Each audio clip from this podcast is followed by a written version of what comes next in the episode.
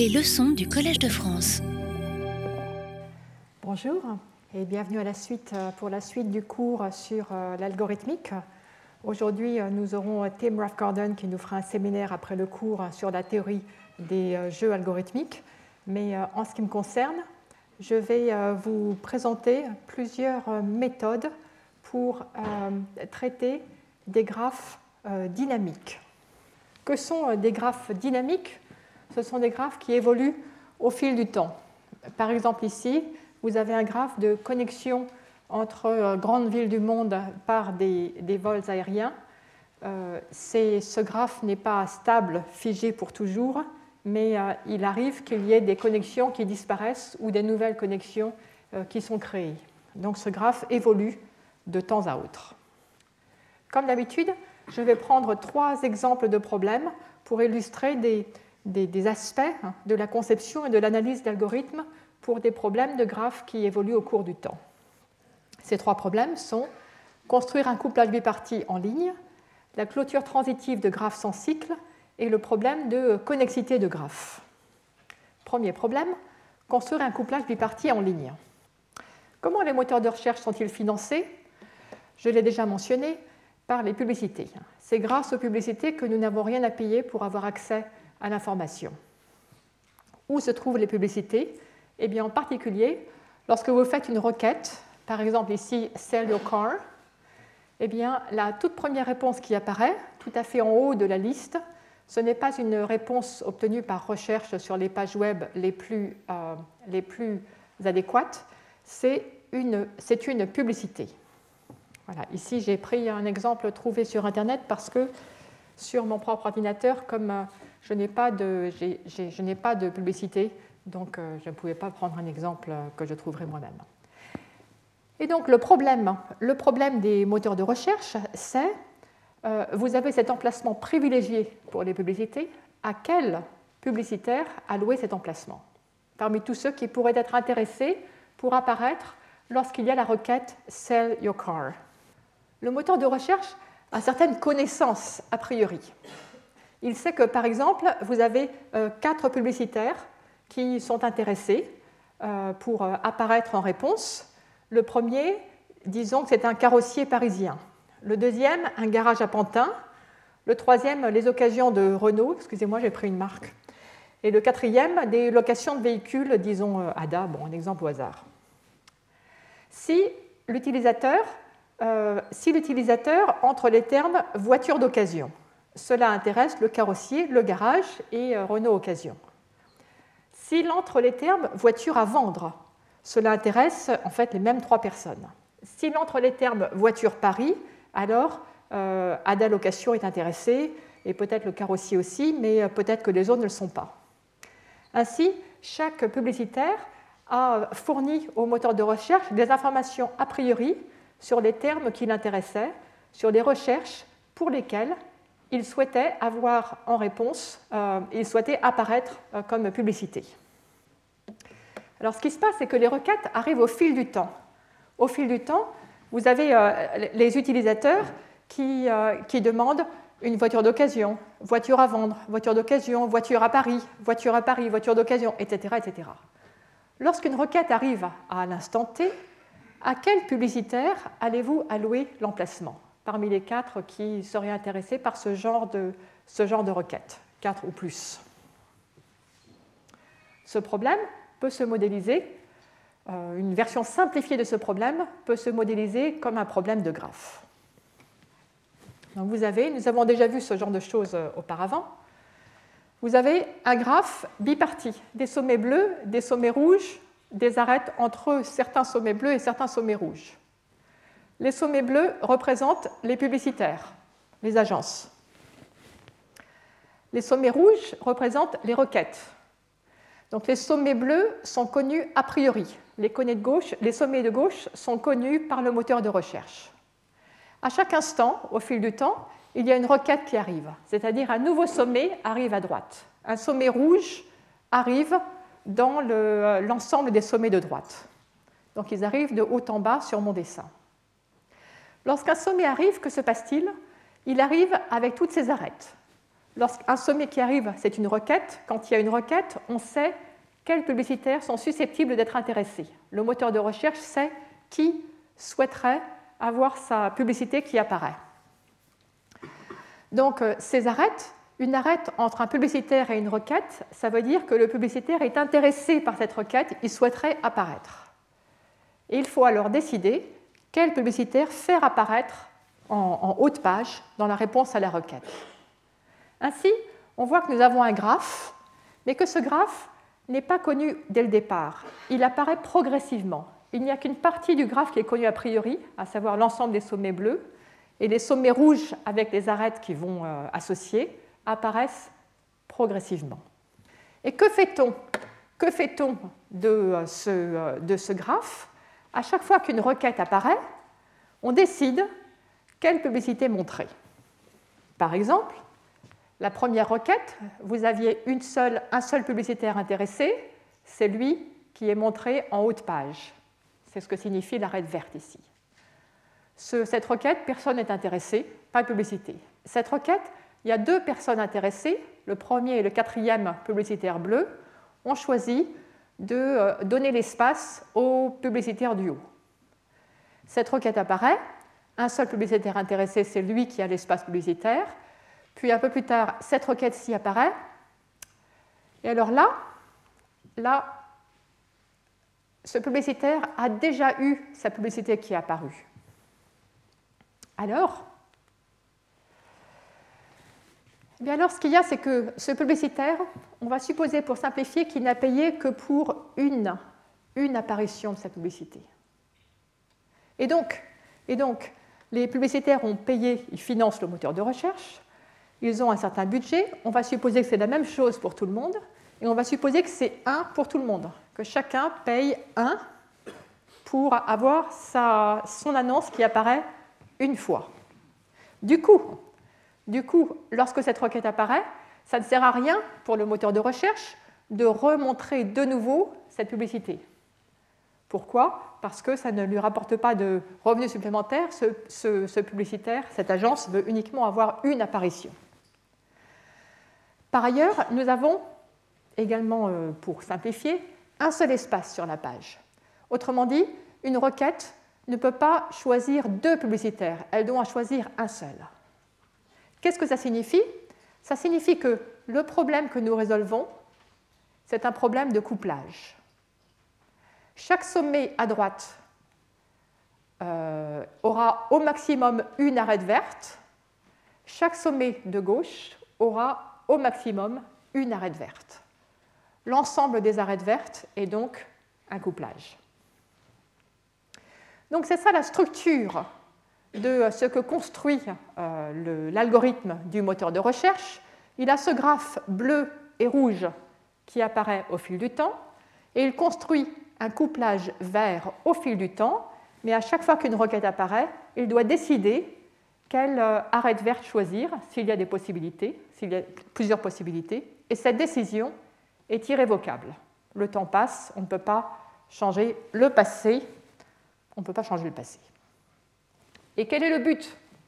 Le but, c'est de maximiser le nombre de publicitaires qui sont satisfaits, qui auront effectivement eu leur nom qui sera apparu en réponse à une requête qui les intéresse. Et donc, et donc le but, c'est de maximiser le nombre d'arrêts du couplage. Donc avec cette, ce point de vue qui, je, je l'admets, est un peu simpliste, on a, à partir d'un problème, disons, de la vie réelle, on a relié ce problème à un problème de théorie des graphes qui est simple, qui est mathématique, que nous pouvons analyser. Et euh, la simplicité du problème nous permettra de dégager les propriétés structurelles pour trouver une bonne solution. C'est la démarche algorithmique euh, usuelle dans ce cours. Donc modélisation, puis résolution du problème simplifié. Donc, notre problème de graphe, on connaît les sommets de gauche. À chaque instant, un sommet de droite arrive, on voit toutes les arêtes adjacentes à ce sommet, on décide quelle arête choisir, pour former un couplage. Le graphe est révélé progressivement et la qualité de la solution à la fin, c'est le nombre total d'arrêts du couplage. Impossible d'être parfait. Exemple. Voici la première requête. Deux publicitaires intéressés, T égale 1. Lequel allons-nous choisir? Ben, C'est pareil. Donc on va prendre, par exemple, celui du bas. T égale 2, instant, deuxième instant. Une deuxième requête apparaît, le deuxième nœud rouge, qui est intéressé par ce publicitaire. Et là, que dit le moteur de recherche? Réaction à si j'avais su. Si j'avais su, j'aurais choisi ici non pas cette arête-ci, mais celle-là. Ça m'aurait permis d'avoir un couplage de taille 2 au lieu d'un couplage de taille 1. Donc je suis, j'ai raté euh, une arête sur deux. Euh, je suis à la moitié. Et puis on, peut répéter ce genre de choses, et donc on a un regret, on ne construit un couplage qui n'a que taille la moitié de la meilleure taille possible, sur cet exemple. Impossible d'être parfait. Alors, depuis le début du, cours, hein, j'ai pas mal parlé d'algorithmes randomisés. Algorithmes randomisés. Quand nous avons ce genre de problème, essayons d'utiliser le hasard, l'aléa, pour essayer de contrer les pires cas. Donc voici l'algorithme. Lorsqu'un sommet arrive, très très simple, nous regardons tous les voisins de ce sommet qui sont encore libres, qui sont susceptibles d'être couplés, qui n'ont pas encore d'arête. Et parmi tous ces voisins, on en choisit un hasard. C'est tout bête. Alors, qu'est-ce que ça donne sur l'exemple? Eh bien, t égale 1, on ne sait pas quoi faire. Au lieu de choisir le sommet du bas, que va-t-on faire? Avec proba 1,5, on choisit le, le, publicitaire du bas, et avec proba 1,5, on choisit le publicitaire du haut. 50-50. Alors que se passe-t-il à l'instant t égale 2 Avec proba 50%, on se dit Ah, si j'avais su. Avec proba 50%, on se dit Parfait, bien joué, je suis content. Donc le couplage à taille soit 1, soit 2, en moyenne 1,5. Donc voilà l'algorithme mal conçu.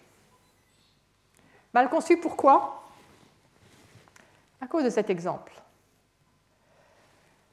C'est un graphe où chaque sommet bleu a un sommet rouge qui lui correspond naturellement.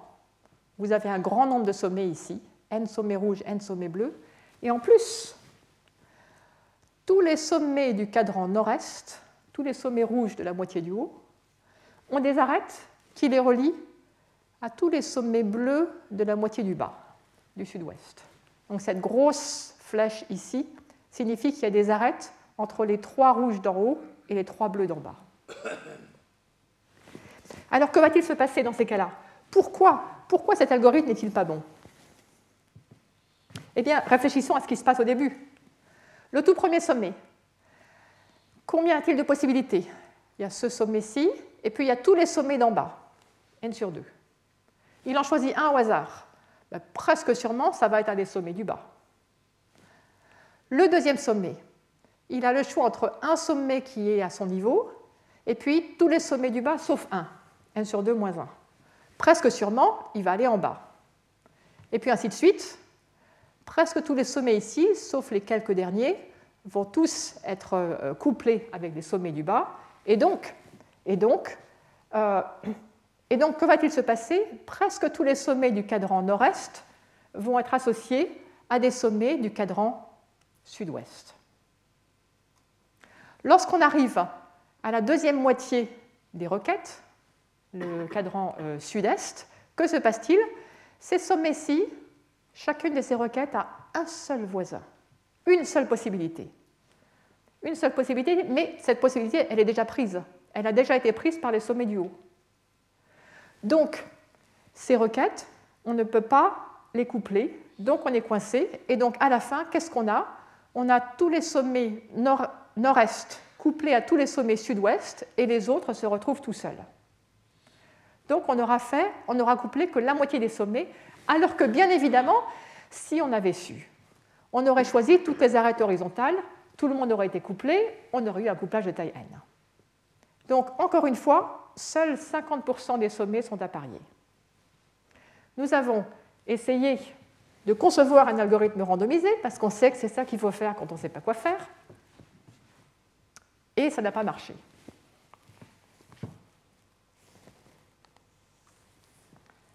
Comment corriger l'algorithme? Comment corriger l'algorithme? Eh bien, examinons cet exemple. Le tout premier sommet. Le tout premier sommet, pour lui, tous ses voisins sont équivalents. Il n'a strictement aucune information. Quelle que soit la, règle qu'il choisisse, il va, il, va, il va sûrement choisir un des sommets qui sont en bas. Disons le sommet U2 ici. Donc cette arête de V0 à U2 est mise le couplage. Regardons le sommet suivant.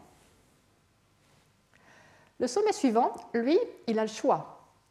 Donc il a une arête vers U2, mais il n'a pas le droit de la prendre parce que U2 est déjà pris. Il a une arête vers U1 et il a une arête vers un autre sommet U3. Euh, Quel raisonnement est possible? Alors ce qu'on aimerait, ce qu'on aimerait à la fin, on aimerait avoir le couplage horizontal. Comment peut-on justifier ça? Donc sachant que ça c'est le résultat qu'on veut, est-ce qu'il y a un raisonnement qui pourrait nous mener là? Eh bien ce qu'on peut se dire, c'est que quelle différence y a-t-il entre le sommet U1 et le sommet U3 la différence, c'est que le sommet U3, il a déjà eu une chance d'être couplé, parce qu'il y avait déjà eu précédemment une arête entre U3 et V0. Donc, s'il a déjà eu sa chance dans le passé, puis là il a une deuxième chance, peut-être qu'il en aura une troisième dans l'avenir. Hein, peut-être que ce sommet-là, il a, il a de la marge. Donc, ce n'est pas très important de le coupler tout de suite. En revanche, U1 n'a encore jamais eu l'occasion d'être couplé. U3 aura peut-être une autre chance dans l'avenir, U1, on n'en sait rien il semble préférable de donner sa chance à U1. Donc voilà une sorte d'intuition pour essayer de justifier, euh, euh, ce choix, une intuition qui est un peu, euh, qui est un petit peu, un peu suspecte, parce que j'ai construit mon raisonnement en, fonction de la conclusion à laquelle je voulais arriver. Alors vous savez très bien que si quelqu'un vous, démontre qu'un choix politique, par exemple, est le bon choix, mais en, démarrant de sa conclusion, le raisonnement n'est pas forcément très fiable. Donc c'est une intuition, un raisonnement possible qui est un peu, euh, euh, disons, il ne faut pas trop lui faire confiance. Alors, mais essayons de poursuivre cette voie quand même, parce qu'il euh, faut bien essayer de développer son intuition. Et donc, comment faire pour prendre ce raisonnement et le traduire en une conception d'algorithme, une conception simple? Eh bien, là, il y a une, quand on réfléchit à ça, il y a une idée qui peut venir, qui est de dire, donnons à chaque sommet bleu, chaque sommet de gauche, chaque publicitaire, une priorité aléatoire. Une priorité aléatoire, et après, on essaie de trouver le sommet qui a la meilleure priorité, le sommet le plus prioritaire parmi ceux qui sont libres. Alors, qu'est-ce que ça donne? Qu'est-ce que ça donne sur cette exécution? Donc nous en étions là. On en était à euh, V0 était couplé à U2, V1 doit choisir entre U1 et U3.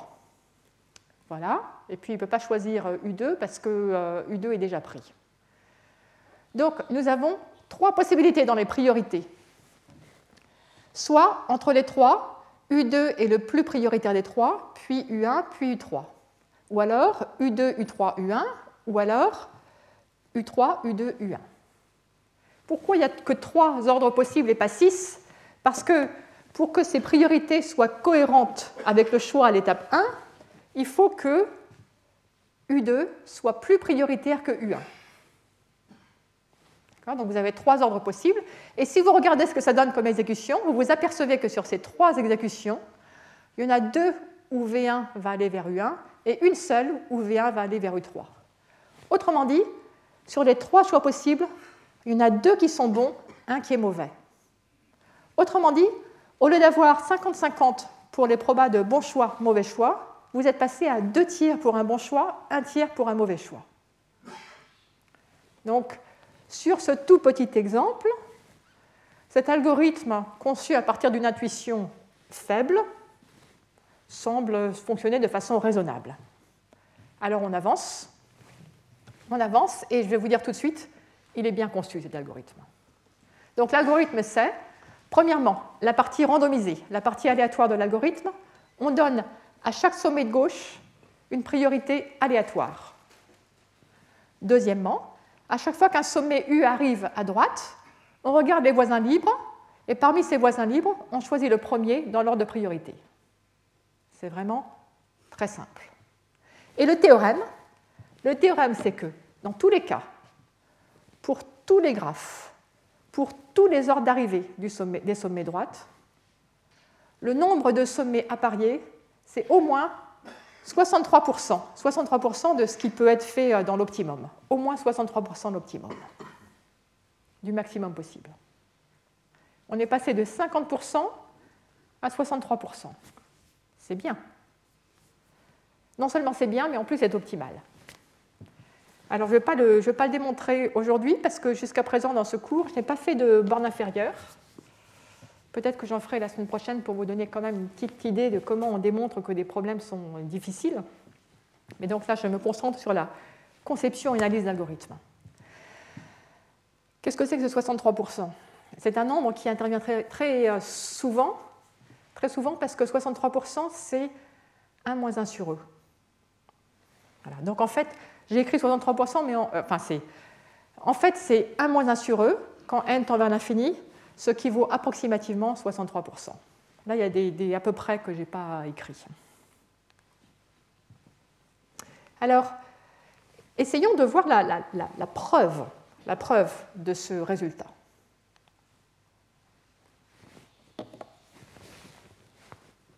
Donc l'analyse, ça prend, euh, je crois que c'est euh, deux transparents analyse. Il faut regarder quand est-ce que ça se passe mal? Quand est-ce que vous avez un sommet qui, à la fin de l'exécution, se retrouve tout seul? Donc, voici ce qui se passe. À gauche, les sommets bleus, je les ai écrits dans l'ordre de priorité. Donc le sommet tout à fait en haut, c'est le sommet le plus prioritaire de tous. À droite, les sommets rouges, écrits dans l'ordre du temps, l'ordre de leur arrivée. On va supposer qu'il existe une solution qui permet de euh, coupler tout le monde à tout le monde. C'est la solution au pointillé. Si ce sommet V va ici, ce sommet-là, là, etc., il est possible d'avoir un couplage parfait, tel que tous les sommets ont exactement un sommet qui leur corresponde. Donc la valeur optimale, ça va être 100% des sommets sont couplés. Alors maintenant, la valeur de l'algorithme. Que vaut-elle? Pourquoi vaut-elle 63% Au moins 63%. Eh bien, essayons de regarder, d'analyser les échecs de l'algorithme et de les borner. Donc prenez un publicitaire U qui n'est pas couplé, qui n'est pas couplé par l'algorithme. Donc, ce publicitaire U, il a naturellement, dans le couplage optimal, inconnu, il a naturellement un sommet U étoile qui lui correspond. Il y a une correspondance naturelle, la correspondance donnée par le couplage optimal entre sommet de gauche et sommet droite. Ce sommet U n'est pas couplé à la fin de l'exécution de l'algorithme. Pourquoi? Pourquoi est-ce que U étoile, qui est arrivé à un moment, pourquoi est-ce que U étoile n'a pas choisi de montrer la publicité qui correspond à U? Parce que U étoile a choisi une publicité qui était plus prioritaire, plus prioritaire que U. Autrement dit, si U se retrouve tout seul à la fin de l'exécution, ça veut dire que U étoile, le sommet qui lui correspond, a préféré un sommet qui était plus prioritaire que le sommet U, qui était au-dessus du sommet U.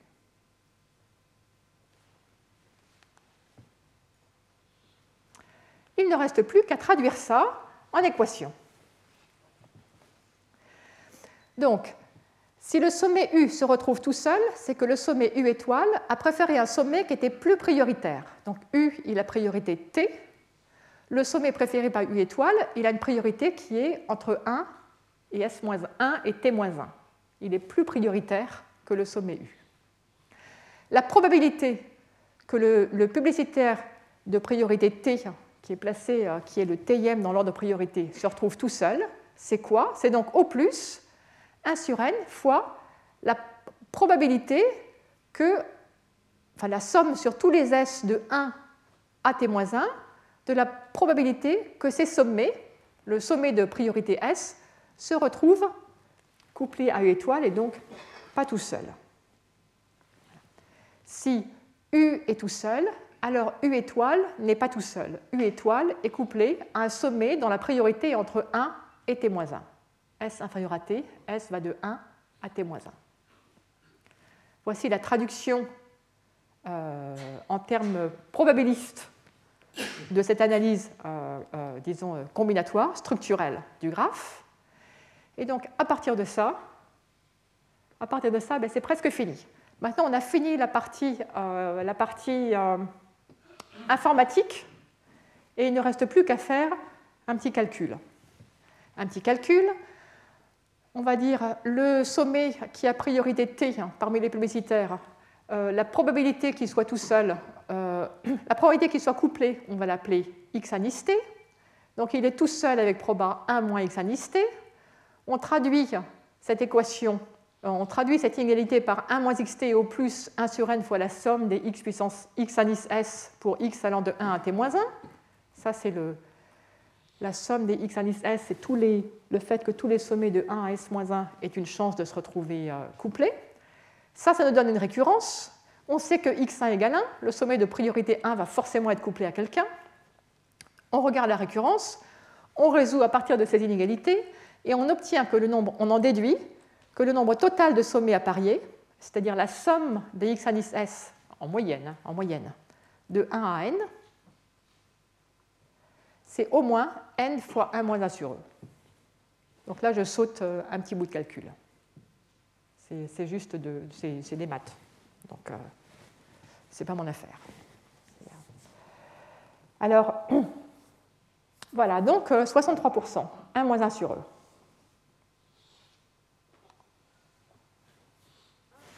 Le seul problème, c'est que cette preuve est, elle n'est pas juste.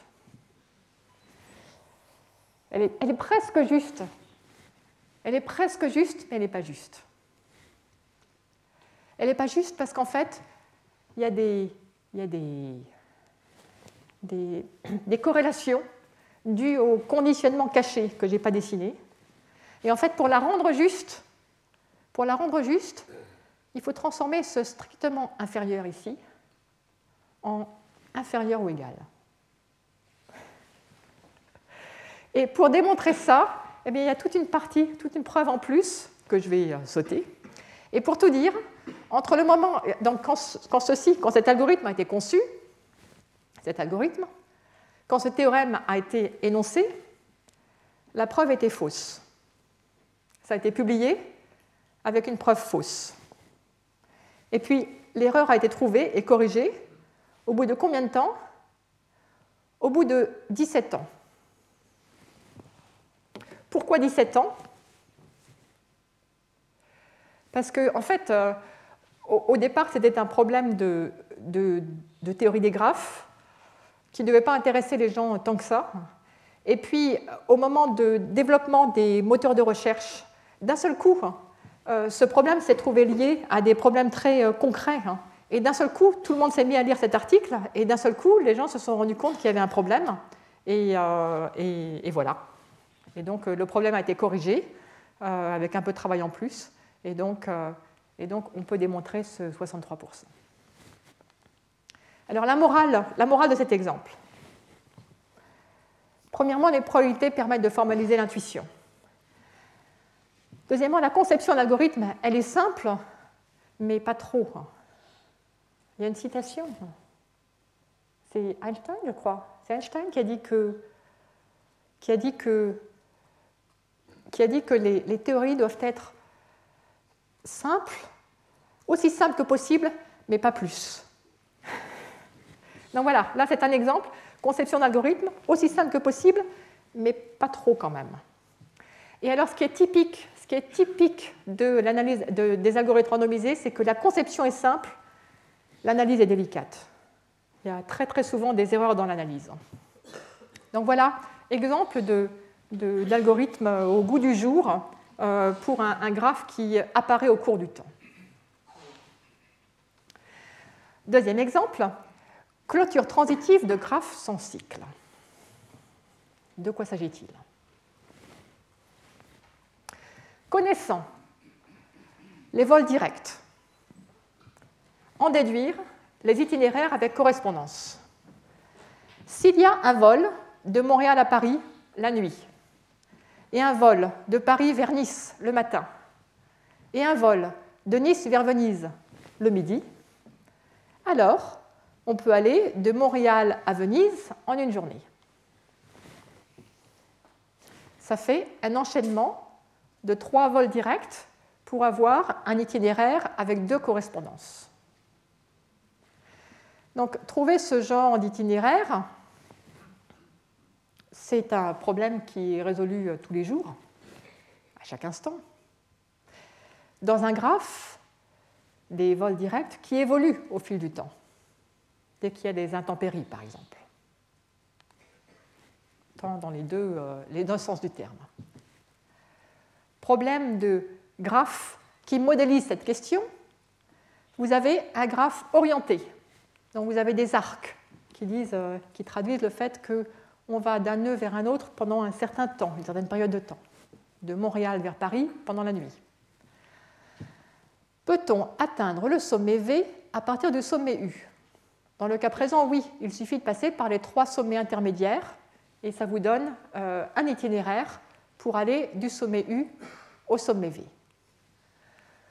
Donc, trouver ces correspondances, c'est euh, qui peut être atteint à partir de qui, ça, c'est le problème de la clôture transitive d'un graphe.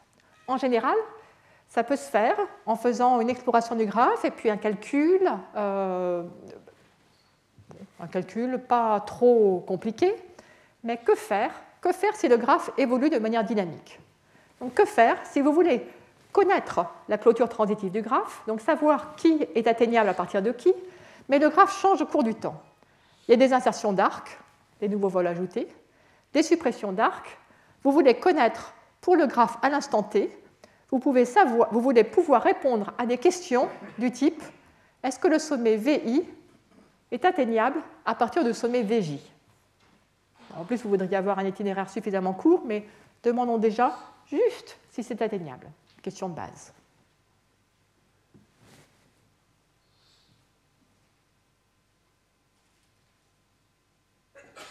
Exemple, une fois j'étais j'étais dans un parti en voyage, un bref voyage pour le travail.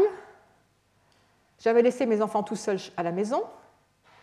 Et voilà qu'il y a une tempête de neige. C'était aux États-Unis. Et on me dit retard d'avion, euh, retard de 12 heures en moyenne. Euh, pour vous, vous pourrez rentrer chez vous demain. Alors j'ai dit à, l'hôtesse de l'air, j'ai dit, mais non, c'est pas possible, j'ai mes enfants tout seuls à la maison. Elle a dit, ah. Elle a parlé aux autres, ils ont cherché et ils ont trouvé un itinéraire qui me permette de rentrer chez moi le jour même. Donc ma destination était atteignable à partir du point où j'étais dans la journée. Donc c'était un, problème, une requête, requête, demande d'information sur le graphe, où euh, j'ai eu une réponse positive, euh, heureusement.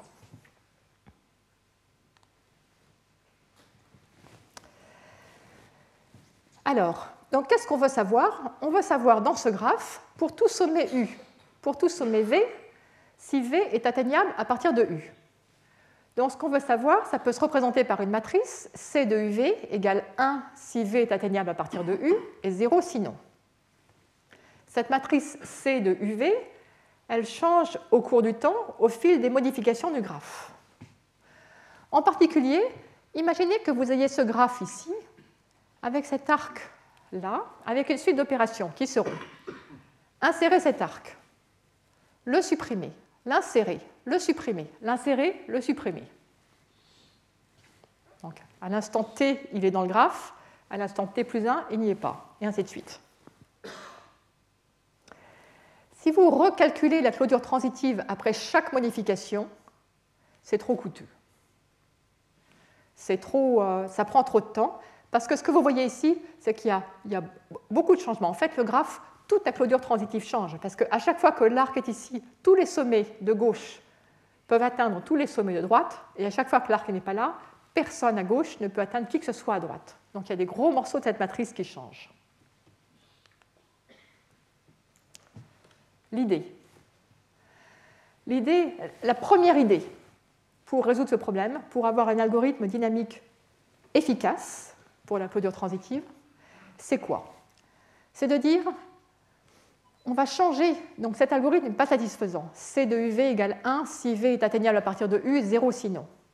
Et pour répondre à une requête, on dit, est-ce que V est atteignable à partir de U? On regarde l'entrée C de UV. La première idée, c'est d'avoir un peu de redondance. Si on a plus d'informations, ça peut quelquefois nous aider à faire des calculs. C'est la même chose qui sous-tend les raisonnements par récurrence, où parfois, si on fait des hypothèses plus fortes, c'est plus facile de faire les preuves. de même, dans ces algorithmes, si on stocke plus d'informations, c'est plus facile de mettre à jour euh, les modifications. Au lieu, au lieu d'avoir cette variable qui vaut 0 ou 1, selon que V est atteignable ou pas, on va stocker le nombre de chemins de U à V. Donc au lieu de stocker l'existence d'au moins un chemin de U à V, on va stocker le nombre de ces chemins. Du coup, pour répondre à une requête est-ce que V est atteignable à partir de U? La réponse sera allons regarder le nombre de, de chemins, et s'il est strictement positif, alors on dit oui. C'est facile, c'est pas plus compliqué de répondre à une requête, ça prend temps constant.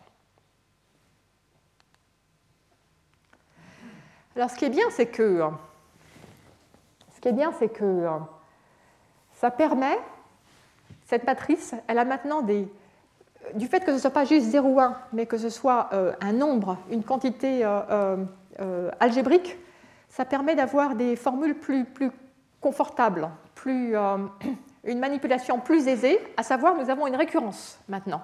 Que se passe-t-il? Si on rajoute un arc, on insère un arc de x vers y que se passe-t-il pour le nombre de chemins de U à V Donc vous avez un chemin en haut, un deuxième chemin qui passe par là. Ce que vous pouvez dire, c'est que maintenant, ce qui est nouveau, ce qui est nouveau, c'est qu'il y a tous les chemins qui vont utiliser ce nouvel arc, l'arc XY. Et combien y a-t-il de tels chemins? Eh bien, un tel chemin doit d'abord aller de U vers X, puis emprunter l'arc XY, puis aller de y vers v. Donc un tel chemin, les nouveaux chemins, c'est c de x fois c de yv. Donc, pour mettre à jour la matrice C, il suffit de faire ceci qui prend temps euh, constant pour mettre à jour l'entrée C de UV. Vous faites ça pour tous les sommets UV, ça vous fait n carré, n carré pair fois un temps constant, ça vous fait grand taux de n carré. Vous pouvez mettre la matrice à jour en temps n carré. Par rapport à la multiplication de matrices qu'il y avait avant, c'est nettement plus efficace. Et vous pouvez toujours répondre aux requêtes en temps constant. Bon, n carré pour mise à jour, sauf que, sauf que c'est un petit peu faux. C'est un petit peu faux ce que je viens de dire, parce qu'en fait, euh, ces nombres C de UV dans la matrice, ça risque d'être des grands nombres combien y a-t-il de chemins du sommet U au sommet V? Regardez ce graphe. J'ai dessiné que le début là, mais il faut imaginer que ça continue. Donc vous avez deux façons de partir de U, puis après ça se rejoint. Deux façons de continuer, et après ça se rejoint. Puis ça continue, ça continue jusqu'au sommet V. Combien y a-t-il de chemins pour aller de U à V? Mais il faut choisir au début en haut ou en bas, continuer en haut ou en bas, en haut ou en bas, etc vous avez n sur 3 étapes où vous avez un choix à faire, donc ça fait 2 puissance n sur 3 chemins. Qu'est-ce que ça veut dire ça? Ça veut dire que ce nombre, il est très grand. Ça veut dire que ce nombre, si vous l'écrivez en binaire, il a n sur 3 bits. Ça veut dire que quand vous faites des opérations arithmétiques sur ce nombre, ça prend du temps. Ça prend du temps. On ne peut pas supposer que ça prend temps constant si vous écrivez un très grand nombre. Et du coup, et du coup, du coup, multiplier c de ux par c de yv, ça veut dire multiplier deux grands nombres, deux nombres qui sont avec qui s'écrivent avec n bits. Du coup, ça ne prend pas temps constant, et du coup, le temps ici est bien supérieur à n carré, et du coup, eh bien, euh, ça, ça ne marche pas, cet algorithme. Il faut le corriger. Donc, comme tout à l'heure, il y avait une première idée, mais euh, ça ne marche pas, il faut corriger. Ici, c'est l'algorithme qu'il faut corriger. Et la façon de corriger, eh c'est la même idée que ce qu'on a vu la semaine dernière, c'est-à-dire, puisque vous avez des nombres qui sont trop grands, vous allez les rapetisser en faisant un calcul modulo p. Vous prenez un nombre premier aléatoire p, qui sera de l'ordre de, disons, euh, n puissance 10, par exemple. Si le nombre de modifications de votre, de votre graphe au fil du temps, si vous avez au plus une chaîne de, disons, euh, n puissance 8 modifications, alors le fait que vous fassiez le calcul modulo p ne va rien vous coûter vous n'allez jamais tomber sur C de UV égale 0 par, euh, enfin presque jamais, euh, par, accident. Donc très probablement, toutes les requêtes auront une réponse qui est correcte. Et donc, ce que vous avez obtenu, c'est que vous avez obtenu un algorithme très simple, qui est rapide, taux de n carré, qui est très probablement correct, par la combinaison de deux idées. L'idée de calculer le nombre de chemins au lieu de calculer juste l'existence d'un chemin, et l'idée de faire un calcul modulo un nombre premier aléatoire suffisamment grand. La morale de ce deuxième exemple, c'est que avec la redondance dans l'information, plus d'informations qu'il est nécessaire, vous avez pu améliorer l'algorithme. Les grands nombres sont un piège, mais on peut, le, dans le cas présent, euh, on peut euh, euh, résoudre ce problème en faisant des calculs modulo des nombres premiers aléatoires. Et ça, c'est une idée qui intervient dans beaucoup d'algorithmes, donc c'est une idée à mettre dans sa, boîte à outils. Troisième exemple, connexité de graphes. Connexité de graphes. Nous avons déjà parlé dans, plus tôt dans ce cours de l'algorithme de Dijkstra pour calculer les distances dans un graphe. Alors maintenant, je vais poser une question plus simple. Au lieu de demander quelle est la distance entre deux sommets du graphe, je vais juste vous demander est-ce que cette distance est finie ou infinie? Donc, autrement dit, quand vous avez deux sommets, est-ce qu'il existe un chemin dans le graphe pour les relier ou est-ce qu'il n'en existe pas? Par exemple, dans le graphe que j'ai défini, que j'ai dessiné, il y a trois composantes connexes, il y a trois morceaux. Si vous avez deux sommets qui sont dans le morceau du milieu, alors il existe un chemin pour les relier. Sinon, s'il y en a un en haut et un là, il n'existe pas de chemin. Donc savoir si la distance entre deux sommets est finie ou infinie, vraiment une question très élémentaire. la, première question, l'une des premières questions qu'on pose sur, en algorithmique des graphes, c'est la question est-ce que U et V sont dans la même composante connexe du graphe, le même morceau du graphe. Cette question, c'est une question de base. Tous les gens qui ont suivi un cours de graphe, d'algorithmique de graphe, d'algorithmique, d'introduction à l'informatique, euh, savent y répondre.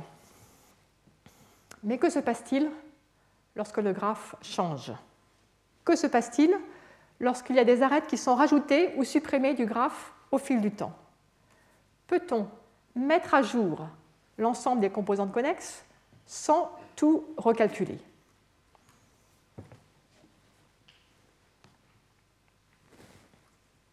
Alors on va faire... Euh, il existe une solution très intéressante et euh, il y a deux parties dans l'idée, dans l'algorithme. Et donc là, je vais présenter juste la première idée. Et cette première idée, elle intervient déjà dans le cas particulier où votre graphe n'a pas de cycle. Donc le graphe change au cours du temps, mais il n'y a jamais de cycle. Donc votre graphe, c'est une forêt, un ensemble d'arbres. Donc voici... Ah, c'est faux ça. voici euh, une forêt avec un, deux, trois, quatre arbres, quatre composantes connexes. Et vous allez avoir des insertions et suppressions d'arêtes. Par exemple, peut-être que euh, cette arête-ci va être ajoutée, et du coup, là, vous aurez une seule composante connexe à gauche. Et puis, euh, si euh, l'arête là est supprimée, cette composante connexe va se séparer en deux, et ainsi de suite. Comment faire pour mettre à jour les composantes connexes de façon à pouvoir rapidement répondre aux requêtes? Est-ce que les sommets U et V sont dans la même composante connexe ou pas? Donc ici, vous avez trois, entre guillemets, composantes connexes, enfin trois si je rajoute quelque chose ici. Si on ajoute une arête, si on ajoute une arête, entre là et là par exemple, que faut-il faire? Il faut, en disant entre là et là, pour prendre un exemple correct, il faut fusionner les deux ensembles de sommets. Si on enlève une arête, que se passe-t-il? Imaginez que vous supprimiez cette arête. Il faut partitionner cet ensemble de sommets en deux parties. La partie rouge ici et puis l'autre partie rouge là. Une fois que vous aurez fait ça, vous avez une partition des sommets en composantes connexes. Si c'est bien avec une, structure de données bien, bien, bien faite, pour répondre à la question sur UV, UV sont-ils dans la même composante connexe ou pas? Ça peut prendre temps constant. Mais dans ces cas-là, pour mettre à jour, les informations sur les composantes connexes, ça prend temps proportionnel à la taille de la composante connexe. Par exemple, ici, quand vous supprimez une arête, pour partitionner en deux parties, pour savoir comment ces 1, 2, 3, 4, 5, 6, comment ces 10 sommets vont se partitionner en 6 d'un côté et 4 de l'autre, vous êtes obligé de parcourir ce graphe pour vous rendre compte que les 6 là vont d'un côté et les 4 autres de l'autre. Ça vous prend un temps proportionnel à 10. Peut-on mieux faire Peut-on mieux faire? Parce que ça, c'est pas mieux que de tout recalculer à chaque fois.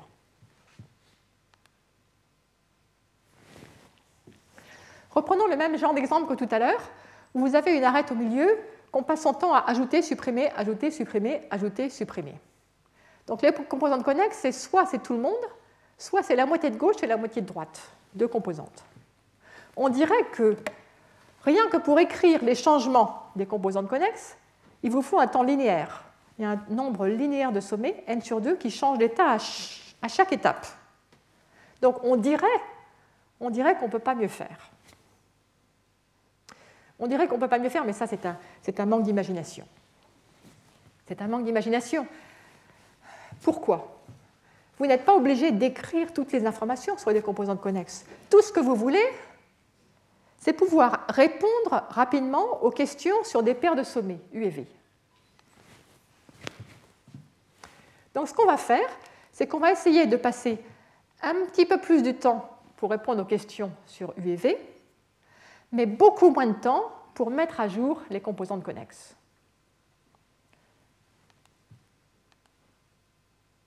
Pour mieux faire. La première idée, ou l'idée principale, je dirais, c'est de changer de représentation. Changer de représentation. Un arbre. Un arbre, c'est un graphe. C'est un graphe, mais c'est aussi c'est un graphe particulier parce que ce graphe, on peut en faire le tour. Là, j'ai euh, le chemin noir, il fait le tour du graphe, il fait le tour de mon arbre. Je prends un point de départ, disons le sommet A, puis je fais tout le tour et je regarde les sommets rencontrés. A, puis quand je, quand je longe l'arête, je vais de A à B, puis là je repasse par A, puis je vais voir G, puis H, puis I, D, C, je repasse par D, et ainsi de suite. Je fais le tour jusqu'à être revenu à A à la fin. Voici Voici le tour, le tour de, cet arbre.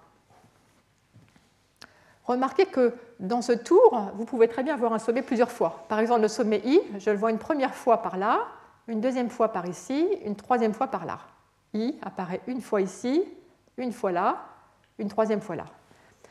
Remarquez aussi que ce, mot que j'ai écrit là sur ces lettres de l'alphabet, ce mot contient toutes les informations pour savoir, euh, pour décrire l'arbre.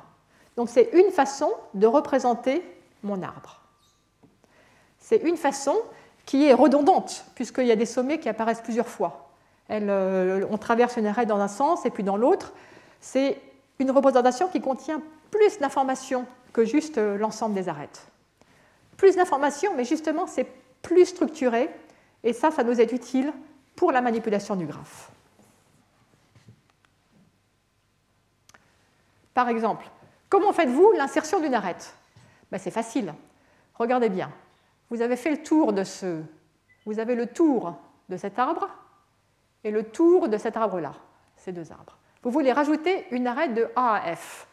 Comment fait-on? Ce qu'on fait, c'est qu'on prend le tour de gauche, on enlève le petit bout là, on découpe, le tour de droite en enlevant ce petit bout là, en découpant, et vous rajoutez AF, FA. Ça vous fait un tour de tout le monde. Qu'est-ce que ça signifie? En termes des représentations Vous avez ce mot ABDBCECBA qui représente cet arbre, ce mot FGJKJIJGHGF qui représente cet arbre. Qu'est-ce que vous allez faire? Vous allez, vous allez mettre ces deux mots l'un à côté de l'autre, concaténer les deux représentations, et ça vous donne une représentation de l'arbre obtenu en, rajoutant l'arête. Ça vous prend un temps constant. Un temps constant. J'ai un, tout petit peu triché, mais euh, ça vous prend un temps constant. Euh, ça peut se faire en temps constant. Donc, euh, quitte à faire un tout petit ajustement, ça se fait vraiment en temps constant. C'est vraiment, ça marche vraiment, ça. Suppression d'une arête. Comment fait-on? Regardez, voici un arbre, vous supprimez l'arête BC. Que se passe-t-il? Vous aviez le tour là, C, e, C, B, etc. etc.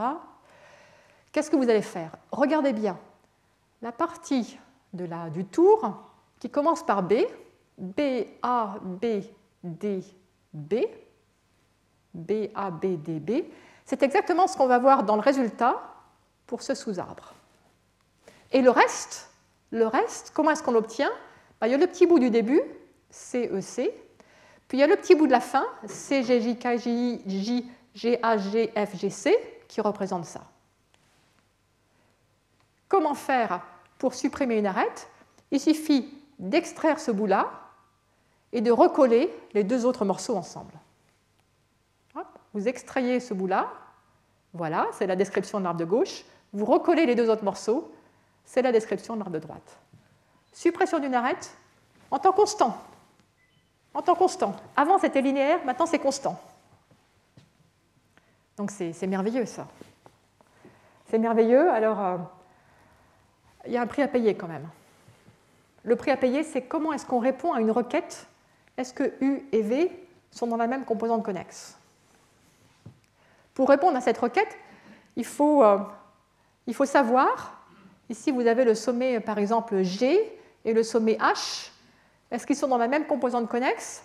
Il faut savoir G, donc vous avez accès à ce, mot, H, vous avez accès à ce mot, vous voulez savoir s'ils sont dans le même mot ou s'ils sont dans des mots différents. Comment peut-on faire ça rapidement? On utilise, en fait, il suffit d'utiliser une structure d'arbre équilibré pour représenter le mot, et à ce moment-là, ça permet d'identifier ce mot par euh, la racine de l'arbre, et du coup, ça peut se faire en temps euh, logarithmique. Donc, on peut faire ça en temps logarithmique. Donc, ce qu'on avait au départ, on avait modification des arbres, temps linéaire, réponse aux requêtes, temps constant. Ce que nous avons maintenant, modification des arbres, temps constant, répondre aux requêtes temps logarithmique. C'est beaucoup mieux. Euh, Attendez, peut-être j'ai presque fini, donc euh, attendons peut-être les questions, sauf si c'est rapide. Pour la question en temps constant, comment on fait pour trouver le BC Comment on fait pour trouver le... Ah oui Alors en fait, euh, le mot, ce ne sera pas une suite de sommets, ce sera une suite d'arêtes. c'est une, une, petite variante.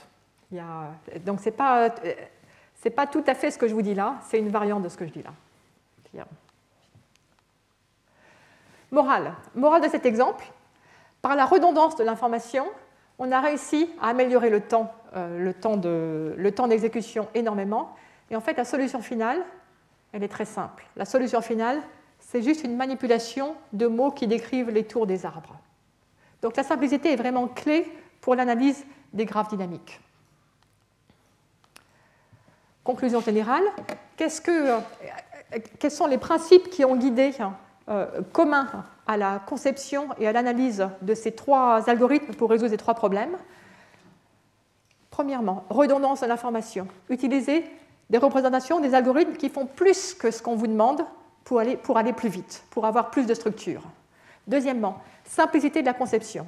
Impossible d'analyser un algorithme sur un graphe dynamique, un graphe qui évolue, qui est un objet quand même combinatoire relativement compliqué si vous n'avez pas un algorithme très simple. Troisièmement, utilité de l'aléa, ici, soit l'ordre aléatoire, soit des calculs modulo nombre aléatoire. Et quatrièmement, attention, toutes ces analyses sont délicates. Voilà, je vous remercie.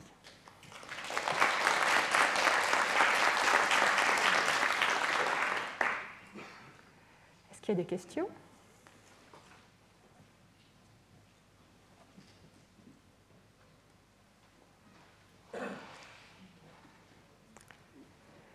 Questions aujourd'hui. Si Ils sont vraiment en place, ces algorithmes Ah oui, absolument. Alors, euh, alors je prends, je prends la SNCF qui ne savait pas calculer deux correspondances il n'y a pas longtemps. Alors en fait, pour calculer les, les- les chemins avec le moins de correspondance possible, il y a- on peut utiliser les propriétés euh, ad hoc du réseau, en particulier le fait que la plupart, dès qu'on a plusieurs correspondances, on passe par des, des- des hubs, comment dit-on ça en français des centres, des centres euh, importants. Et du coup, on peut, euh, dans une phase préliminaire, euh, garder les, distances entre ces centres. Et après, il suffit d'essayer de connecter votre point de départ au centre le plus proche et le point d'arrivée au, au centre qui est le plus proche. Et après, on a précalculé les plus courts chemins de centre à centre. C'est ça qui vous permet d'avoir les méthodes les plus euh, rapides euh, actuellement sur les, grosses données qu'on a euh, évolutives pour, pour calculer les, distances. Mais ces algorithmes sont justement, parce qu'ils sont très simples, ils sont utilisés. C'est, Oui?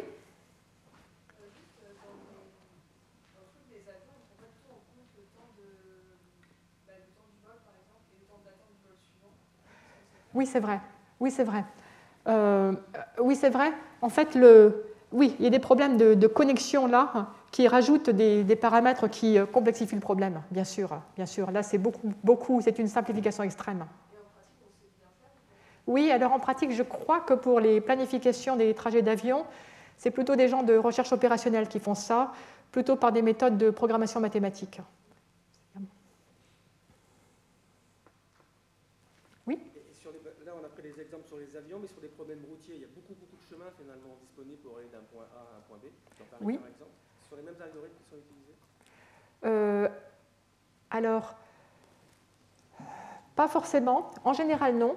Quand il y a beaucoup, beaucoup de chemins, beaucoup, beaucoup de points, en fait, euh, les algorithmes les plus rapides ont été conçus il y a une petite dizaine d'années et ils sont vraiment conçus sur euh, une, une perspective, enfin, que je sache, une perspective hiérarchique du monde, qui dit qu'il y a des nœuds importants et il y a des nœuds secondaires, des routes majeures et des routes secondaires. Et donc, pour calculer le chemin, on essaie d'abord de vous raccrocher une partie majeure de l'axe, des axes routiers ou, euh, autres, et ensuite, sur la sous-partie du réseau entre les, lieux euh, euh, d'importance majeure, on a calculé soigneusement la meilleure façon de connecter n'importe qui à n'importe qui. Oui. Bien, ben, je vous. Nous aurons le séminaire de thème dans deux minutes. Retrouvez tous les contenus du Collège de France sur www.colège-2-france.fr.